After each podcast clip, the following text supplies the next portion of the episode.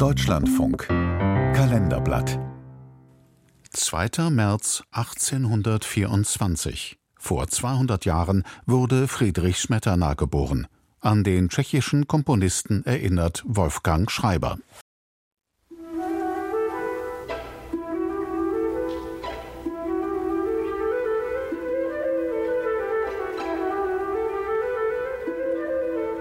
Der Moldau-Strom, den der Komponist Friedrich Smetana in eine sinfonische Dichtung verwandelt hat, tönt an seiner Quelle verhalten und leise.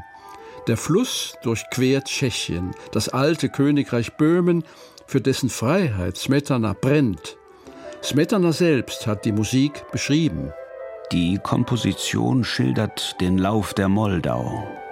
Sie belauscht ihre ersten beiden Quellen, die warme und die kalte Moldau, verfolgt dann die Vereinigung der beiden Bäche und den Lauf des Moldau-Stromes über die weiten Wiesen und Haine.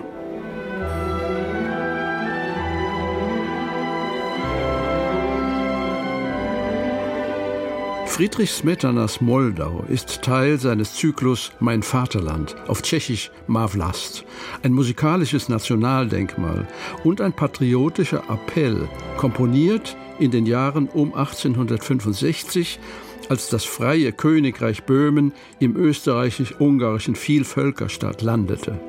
Smetana feiert in seiner Tondichtung die Landschaft und die Geschichte Böhmens. Eine besondere Rolle als Symbol nationaler Befreiung spielt für ihn die alte Burg Visegrad in Prag, hoch über der Moldau. Smetana weiß um ihr Geheimnis.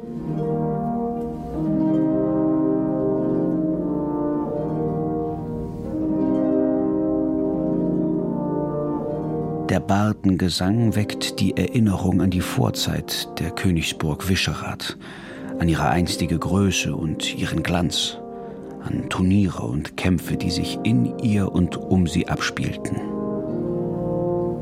Die Dichtung Mein Vaterland ist mit Smetanas persönlichem Unglück verbunden, dem Verlust des Gehörs. Sein Leben verläuft in bewegten Bahnen. Er kommt am 2. März 1824 als achtes Kind eines Bierbrauers zur Welt. Früh spielt er Geige und Klavier und erlebt begeistert Franz Liszt im Konzertsaal. Er besucht ein katholisches Ordensgymnasium in Pilsen. Smetana gründet in Prag eine Musikschule, beteiligt sich an der 48er Revolution, flieht ins schwedische Göteborg und kämpft zurück in Prag für die tschechische Nationalbewegung. Er dirigiert die philharmonischen Konzerte, wird Theaterkapellmeister. Die Taubheit ist nicht die einzige Katastrophe seines Lebens. Ehefrau Katharina und drei seiner Töchter sterben früh.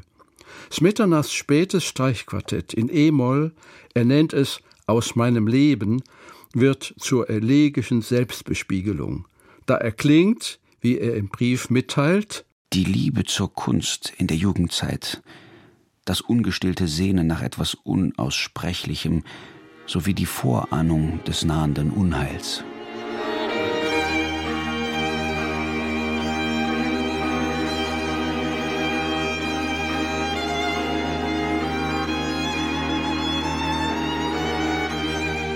Friedrich Smetana, der 1884 mit 60 Jahren starb, gilt als Schöpfer der national-tschechischen Musik.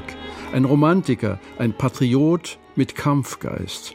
Er hat bei allen Rückschlägen und persönlichen Verletzungen ein wertvolles Vermächtnis hinterlassen.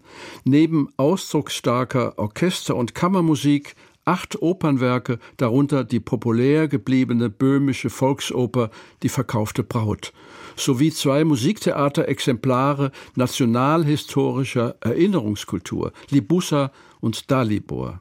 Smetana, der Erzähler der Moldau, blieb der Urvater der tschechischen Musik. Ein jüngerer Komponist seines Landes, der damals 20-jährige Leos Janacek, empfand 1874 für Smetana eine fast religiöse Bewunderung. Meine Erinnerung an Friedrich Smetana gleicht der Vorstellung, die Kinder vom lieben Gott haben. Sie sehen ihn in den Wolken.